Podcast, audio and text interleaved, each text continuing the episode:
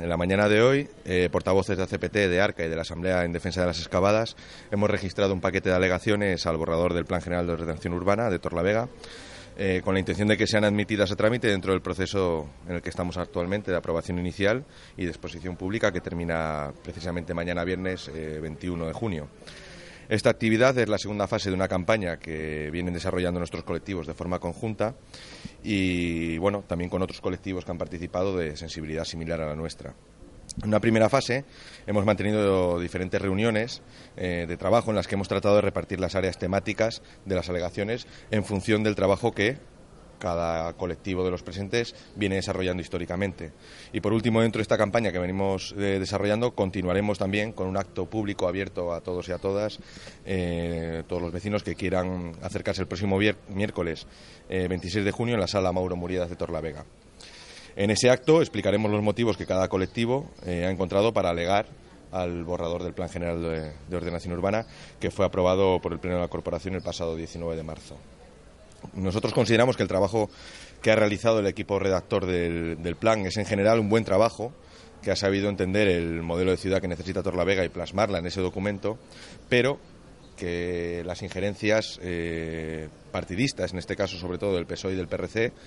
y las eh, injerencias especulativas que se ha impuesto en el mismo documento, como una figura, por ejemplo, urbanística como el Pesir de las Excavadas, hacen imposible que le podamos dar el visto bueno al documento inicial de, revisión del plan.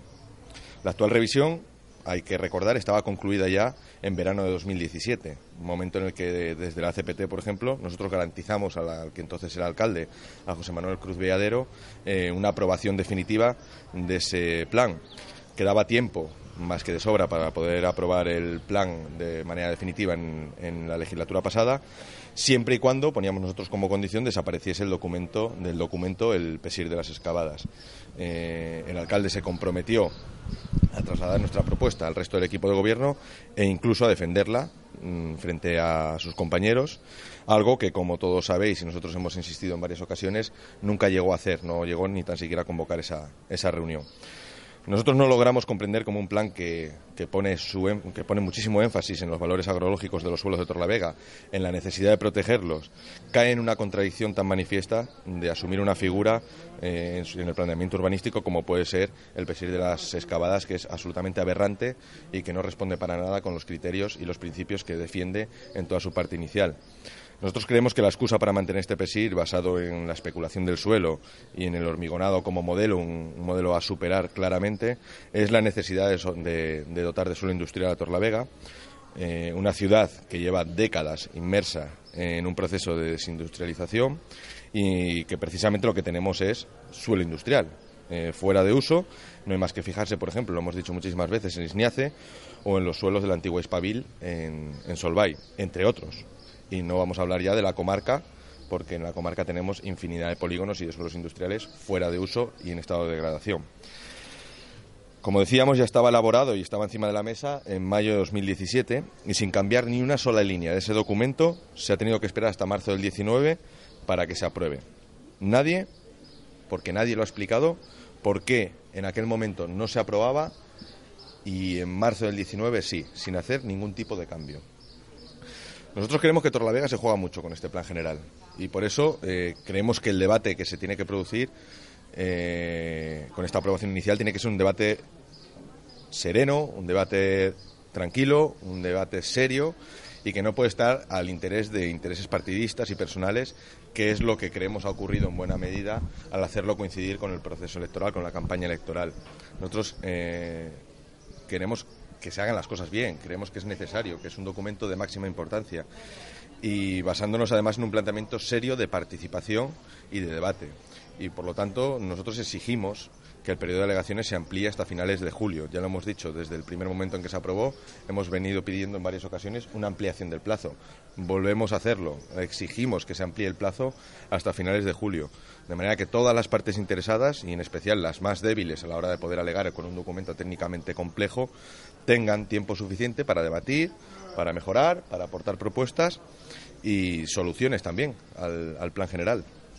Sabemos además que es una necesidad recurrente porque nos lo han hecho llegar eh, algunos colectivos y personas a título individual la incapacidad que están teniendo para analizar